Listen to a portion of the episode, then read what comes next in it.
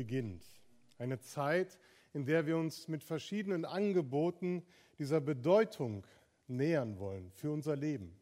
Warum Jesus diesen Weg gegangen ist, warum er gestorben ist.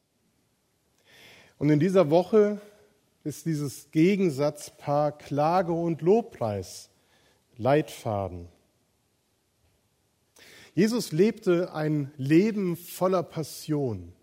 Leidenschaftlich setzte er sich für Menschen ein, die eher mehr Grund zum Klagen als zum Loben hatten. Menschen, denen das Schicksal übel mitgespielt hatte. Menschen, die durch ihr eigenes Versagen und ihr Fehlverhalten schuldig geworden sind an Gott, an Mitmenschen, an sich selbst. Auch Menschen, die aus verschiedenen Gründen an den Rand der Gesellschaft gedrängt wurden, die durch Krankheit aus der Lebensgemeinschaft der Familie oder der Sippe ausgeschlossen waren und isoliert ihr Dasein fristeten. Leidenschaftlich setzte er sich für die Menschen ein, dass sie eine neue Perspektive, eine neue Hoffnung bekommen und er predigte vom nahe herbeigekommenen Reich Gottes, ließ durch Worte und Taten die Barmherzigkeit, Liebe und Fürsorge Gottes für viele Menschen erlebbar werden. In einer Rede brachte er seine Berufung auf den Punkt, als er sagte, ich aber bin gekommen, um ihnen das Leben zu bringen. Das Leben in ganzer Fülle. Das Leben in ganzer Fülle möchte ich Menschen geben. Dazu ist er in diese Welt gekommen. Und er verglich sich mit einem guten Hirten, der bereit ist, sein Leben zu geben für die Schafe. Man könnte meinen, dass Jesus viel Lob bekommen hat. Dass Menschen, die ihm begegnet sind und die ihn gehört haben, voller Lobpreis waren über die Größe und Mächtigkeit Gottes. Doch es war genau andersrum. Wie viele Menschen haben sich darüber beklagt, dass Jesus in dieser Art und Weise von Gott redet, in einer Art und Weise, die so noch nie gehört wurde. Viele haben nicht nur gelobt, sondern eben auch darüber geklagt. Menschen, die Jesus mit Lobpreis empfangen haben in Jerusalem in seinen letzten Tagen, haben wenige Stunden später geklagt und gesagt, kreuzige ihn. Leben in ganzer Fülle. Das wollte Jesus den Menschen geben und wer sehnt sich nicht danach?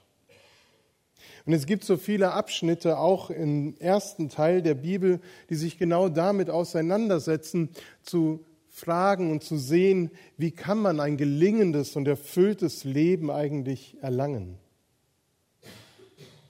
Und wenn wir über Klage und Lobpreis nachdenken in dieser Woche, da sind die Psalmen eine regelrechte Fundgrube. In ihnen finden sich nämlich nahezu alle menschlichen Erfahrungen wieder, auch die Suche nach einem erfüllten Leben und die Suche nach Gott, der es schenkt. Denn, so wird gesagt, wer sich zu Gott hält, Wer sich in seinem Handeln von seinen Geboten leiten lässt, der ist ein gesegneter und glücklicher Mensch, der ein erfülltes Leben führen kann. Psalm 1 gebraucht das Bild, dass man dann wie ein Baum ist, der gepflanzt ist an Wasserbächen, der also genug Nahrung hat, der keine Dürre erlebt und der Früchte bringt zu seiner Zeit. Die Psalmen sind dabei aber nicht einfach nur eine literarische Anleitung zum Glücklichsein, so dass man das nur anwenden müsste und dann wäre man glücklich. Nein, ein solcher Ratgeber will die Bibel und wollen die Psalmen nicht sein. Die muss man woanders kaufen. Das Leben ist ja auch zu vielfältig und zu kompliziert, als dass man einfach so glücklich sein könnte, wenn man will und jederzeit ein Lob auf den Lippen trägt. Die Stärke der Psalmen ist, dass sie versuchen, die Widersprüche des Lebens, in denen wir stehen und die wir erleben, zusammenzubringen, miteinander in Diskussion zu bringen. Das menschliche Leben verwirklicht sich immer zwischen der Spannung von Glücken und Scheitern. Vieles, was wir in unserem Leben tun und anpacken, das gelingt uns und wir erfahren darin den Segen Gottes und merken und spüren, wie Gott uns begleitet und Gelingen schenkt. Aber auf der anderen Seite gehört ebenso zu unserem Alltag, zu unserem Leben, dass wir scheitern an Dingen, die wir uns vorgenommen haben. Wir kommen in Situationen, wo uns vieles misslingt, wo Niederlagen uns erreichen, die uns Unheil und eben nicht Heil bringen. Es ist ein Spannungsfeld zwischen Klagen und Loben. Und ein Viertel der 150 Psalmen sind Klagelieder von einzelnen Personen, in denen sie ihre Not zu Gott schreien. Ein Viertel von 150. Und die Gründe, die da genannt werden, warum Menschen in Not geraten sind, die sind sehr verschieden. Da wird von Feinden gesprochen, die einem nachstellen, von Verstrickung in Schuld. Es wird von Krankheiten gesprochen, die das Leben bedrohen, aber auch von Umweltkatastrophen, von Tieren und allerlei Feinden. Und alle diese Klagepsalmen haben eine Frage gemeinsam, auch wenn sie nicht in allen so explizit enthalten ist wie im Psalm 22. Es ist die Frage, die auch Christus am Kreuz bewegt hat, als er in das tiefste Leid für uns hineingegangen ist. Mein Gott, mein Gott, warum hast du mich verlassen? Mein Gott, mein Gott, warum hast du mich verlassen? Ich schreie, aber keine Rettung ist in Sicht. Ich rufe, aber jede Hilfe ist weit entfernt. Mein Gott, ich rufe am Tag, doch du antwortest nicht. Ich rufe in der Nacht und ich komme nicht zur Ruhe. Wo bist du? Es ist ein unablässiges Klagen und Rufen über einen längeren Zeitraum vielleicht und es lässt uns nur erahnen, wie tief dieses Leid des Beters sein mag. Zu jeder Tag- und Nachtzeit steht es ihm vor Augen und es ist real, es ist so spürbar. Und das Schlimmste für den Beter ist, dass trotz des eindringlichen Bittens zu Gott hin Gott nicht hört und schweigt und nicht handelt. Dass Gott nicht hört, ist für den Beter das schlimmste Ausmaß der Verlassenheit. Er ist ganz allein, nicht nur von Menschen verlassen, sondern auch noch von Gott. Gott scheint sein Angesicht abgewandt zu haben und sieht weder die Not noch den Leidenden. Und wie auch in anderen Klagepsalmen werden all diese Facetten von Not und Leid eben als Gottverlassenheit erlebt. Kennst du das? Ist das dir eben nochmal neu vor Augen getreten, als du die Fragen gehört hast? Ja? So habe ich mich auch gefühlt in meiner Not, von Gott verlassen, nicht gesehen, allein. Das ist bitter. Weil es steht im Widerspruch zu dem, wie Gott sich im Alten Testament den Menschen offenbart und zeigt. Gott offenbart sich doch als Schöpfer allen Lebens, der uns den Lebensraum gibt, um ihn zu erobern und zu gestalten und zu nutzen. Gott offenbart sich als der Gott, der sich den Menschen freundlich zuwendet, der sein Angesicht ihnen zuwendet und genau sieht und hört, was sie bewegt. Er möchte uns Menschen Heil, Wohlergehen und Segen geben. Und die Krönung ist, dass Gott nicht ein schweigender, sondern ein sich mitteilender Gott ist, der sagt und mitteilt, was er über uns denkt. Und es sind Gedanken des Friedens, gute Gedanken.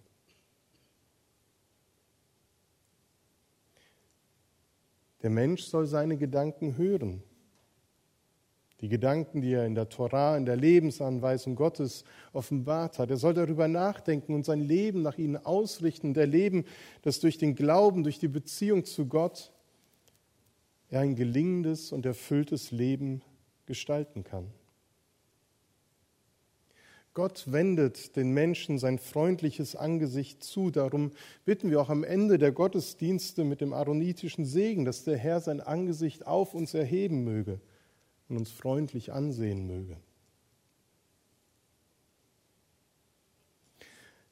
Von dieser Erfahrung ist unser Glaube geprägt. Und viele von uns sind heute Morgen hier hingekommen, weil sie genau das in der vergangenen Woche erlebt hat, dass Gott sie freundlich begleitet hat. Und sie kommen mit vielen Gründen, um Gott zu loben, ihm Dank zu sagen für seine Bewahrung, für seine Begleitung. Und das ist ein wichtiger Teil in unseren Gottesdiensten, dass wir Gott loben. Diese Grunderfahrung wird aber auch manches Mal durch Leid erschüttert und auf den Kopf gestellt. Und vielleicht ist dir heute eben nicht nach Loben zumute, sondern eher zu klagen. Auch das soll Raum in unseren Gottesdiensten haben. Ich weiß nicht, woran du eben erinnert wurdest, als Mario die Fragen vorgelesen hat, was dir momentan das Herz bricht oder dich zum Weinen bringt, warum du dich von Gott verlassen fühlst. Vielleicht kannst du einstimmen in die Fragen, die der Beter im Psalm 77 formuliert. Der fragt, hat der Herr uns für alle Zeiten verstoßen? Wird er nie wieder freundlich zu uns sein? Ist seine Gnade für immer zu Ende? Gelten seine Zusagen nicht mehr? Hat Gott mich vergessen? Wir können auch anders fragen, warum ich? Warum passiert es gerade mir? Wozu soll das alles sein? Manche von euch haben freundlicherweise danach gefragt, wie unser Urlaub war.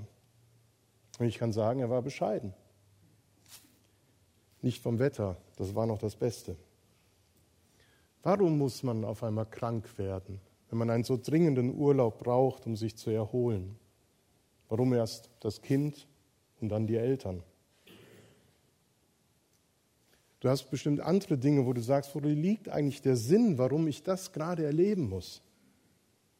Warum trifft es gerade mich? Womit habe ich das verdient? Wie geht es eigentlich weiter? Und je nachdem, wie tief das Leid geht, dann geht es wirklich an die Wurzel des eigenen Ich. Dass man sich fragt, wer bin ich jetzt eigentlich noch, wo mich die Not getroffen hat? Der Beter des 22. Psalms empfindet es so. Ich aber bin kein Mensch mehr, nur noch ein Wurm, zum Spott der Leute bin ich geworden. Alle, die mich sehen, die verhöhnen mich. Sie verziehen den Mund und schütteln den Kopf. Seine menschliche Würde ist in den Staub getreten, sein Leben entstellt. So erlebt es der Beter. Leid schiebt sich oftmals wie eine Mauer zwischen Gott und Mensch. Man steht vor dieser Mauer, die so unendlich hoch ist. Man weiß nicht, wie kann man diese Mauer eigentlich überwinden. Was hilft mir in meiner Not? Und was bewegt Gott, mir zu helfen und sich mir wieder zuzuwenden? Das Leben zwischen Klage und Lobpreis. Wie kann ich aus der Klage herauskommen und wieder in Lobpreis einstimmen? Wenn man die Klagepsalmen näher betrachtet, dann fällt auf, dass viele Beter am Ende ihres Gebets eine andere Haltung haben als zu Beginn. Dass manche sogar andere Menschen geworden sind als zu Beginn. Denn sie beschreiten im Lauf ihres Klagegebets einen Weg, der sie Schritt für Schritt durch ihre Notsituation hindurchführt. Sie verändert und weiterführt. Und dieser Weg ist eigentlich immer sehr eindrücklich, dass er beginnt mit einer Hinwendung zu Gott. Zu sagen, mein Gott, mein Gott, warum hast du? Der Beter wendet sich in seiner Not an Gott. Und er verbindet die Klage mit einer ganz konkreten Notschilderung und sagt, das ist das, was ich beklage, das ist meine Situation, die du ansehen sollst. Und mit der Klage ist die Bitte verbunden, dass Gott der Not ein Ende setzt, dass Gott wieder eingreift. Und über den Weg der Klage und Bitten kommt es zu einem Vertrauensbekenntnis und zum Lobpreis über das mächtige Eingreifen Gottes. Klage, Bitte und Lob.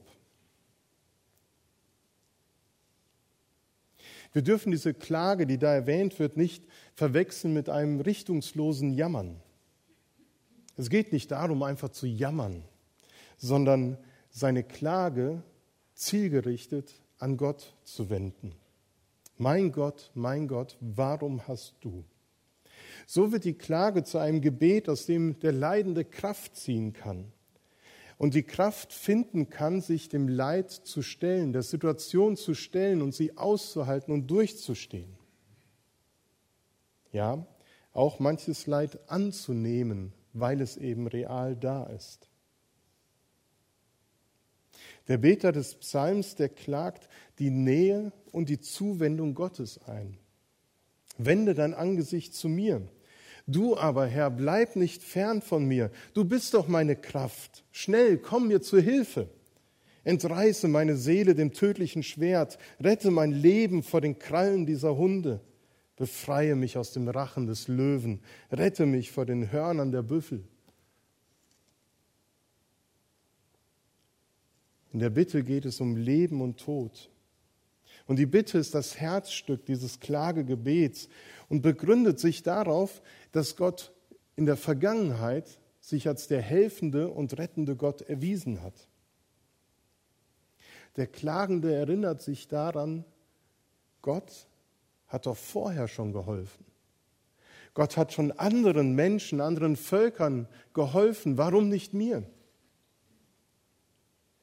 Und so entwickelt sich eine Dynamik der Klage, dass sie an Gott festhält, auch im Dunkel und im Rätsel der Gottverlassenheit. Dass sie festhält in einer Situation, in der alles gegen Gott spricht. Dass sie darauf vertraut, dass sie nicht umsonst gesprochen ist, sondern dass Gott eingreift. Im Psalm 22 wird es so schön deutlich, diese Erinnerung an die Taten Gottes in vorigen Zeiten. Da heißt es, unsere Väter setzten ihr Vertrauen auf dich. Sie vertrauten dir und du hast sie gerettet. Zu dir schrien sie um Hilfe und wurden befreit. Sie vertrauten auf dich und wurden nicht enttäuscht. Doch du, Herr, hast mich aus dem Leib meiner Mutter gezogen. Du ließt mich an ihrer Brust Vertrauen fassen. Seit mein Leben begann, bin ich ganz auf dich angewiesen. Vom Mutterleib an bist du bereits mein Gott.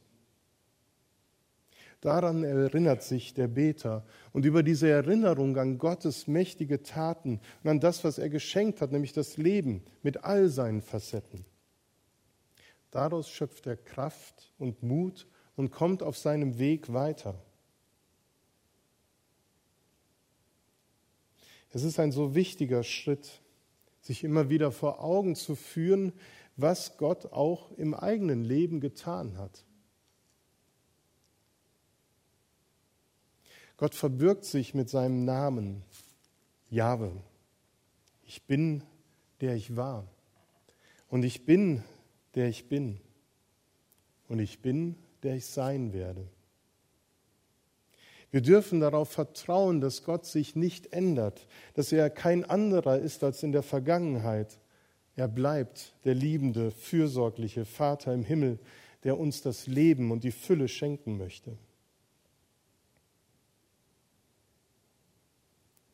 Wenn wir also unsere Klagen formulieren und unsere Bitten, darin erinnern wir uns zum einen daran, was Gott getan hat zum anderen erinnern wir aber Gott auch an seine Zusagen.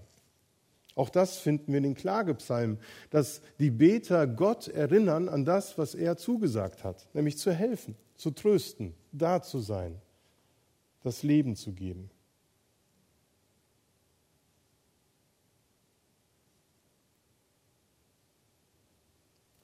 Über diesen Weg der Klage und der Bitte schöpft der Beter neues Vertrauen.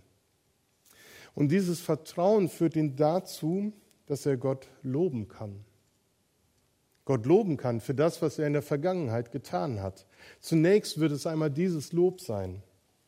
Nicht das Lob über die konkrete Errettung jetzt.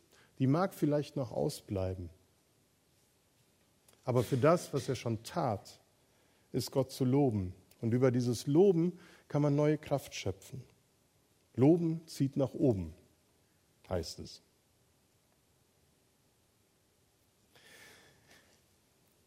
Und wenn wir daran denken, zu loben, dann mögen wir oft damit die Verbindung haben, dass es dann heißt, wir müssen fröhlich sein. Wir dürfen wieder fröhlich durch die Gegend hüpfen, obwohl uns innerlich noch ganz elend zumute ist. Das ist damit nicht gemeint. Es geht nicht darum, das Leid einfach nur zu verdrängen und eine Auseinandersetzung mit dem Leid zu vermeiden. Es geht nicht darum, gute Miene zum bösen Spiel zu machen. Die Psalmen machen deutlich, dass es nicht um eine Gefühlsduselei geht. Diese Leidensbewältigung, wie sie in den Psalmen deutlich wird, das ist nicht nur eine Sache der Gefühle, sondern es geht um einen Willensentschluss. Es geht darum, dass ich mich entscheide, ich vertraue auf das, was ich bisher mit Gott erlebt habe. Ich vertraue auf die Erfahrung der ganzen Gemeinde, die bezeugt, Gott ist lebendig und er greift ein. Ich entscheide mich in meiner Not, Jahwe zu vertrauen, auch wenn vieles von dem, was ich gerade erlebe, eigentlich mir sagt, auch Gott kann dir nicht helfen.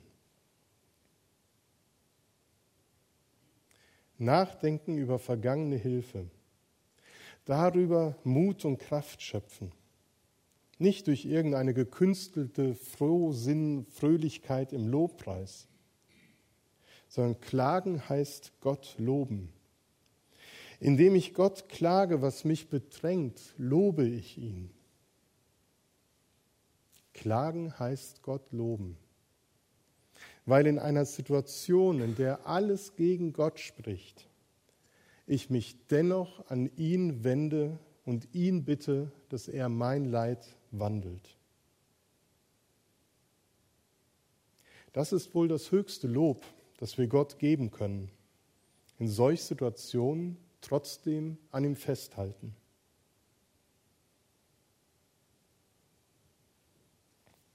Im Psalm 22 gibt es an dieser Stelle so ein Scharnier zwischen Klagen und Lobpreis.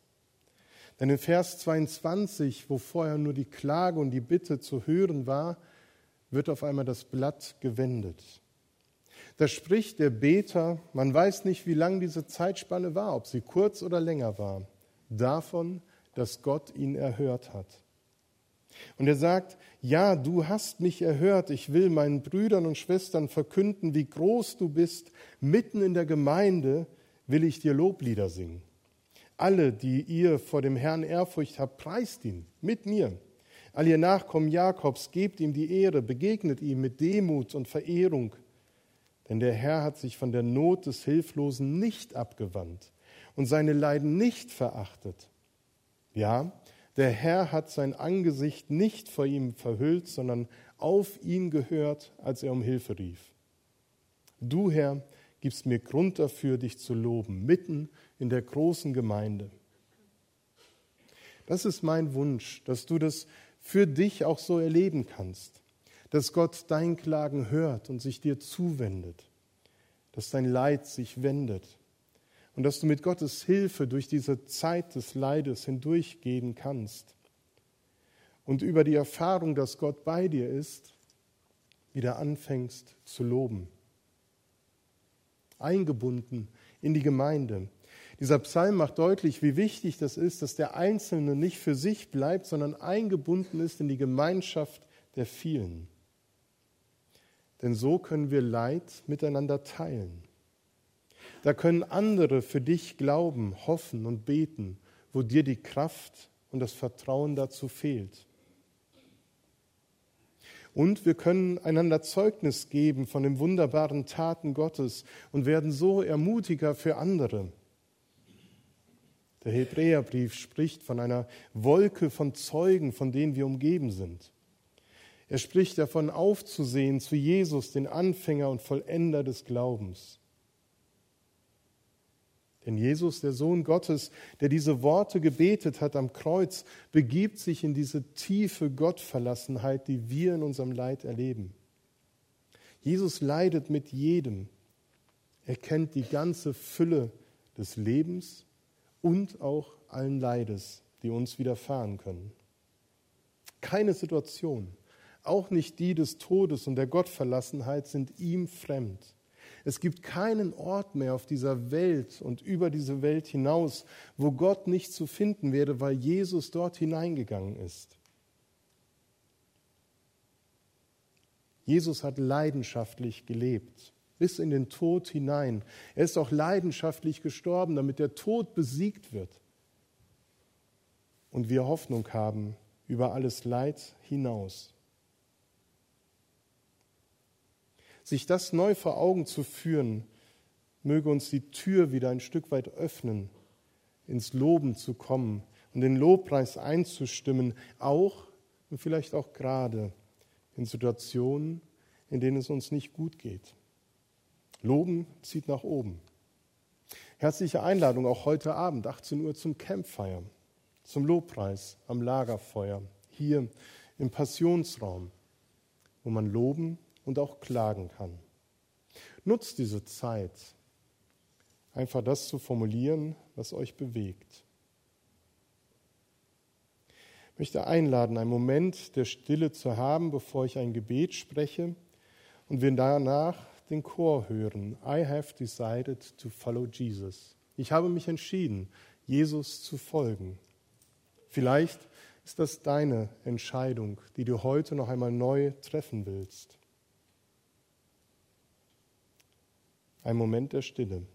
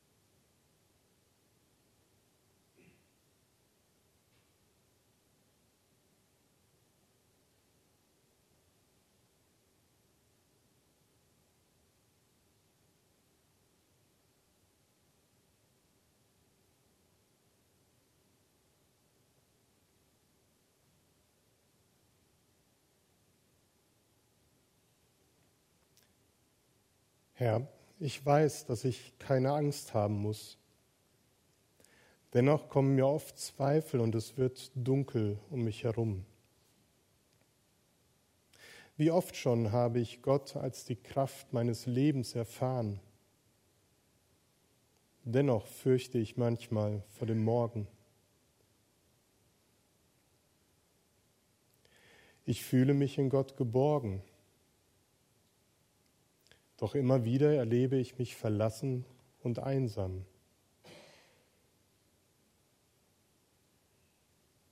Ich sage Ja zu mir, weil Gott mein Ursprung ist.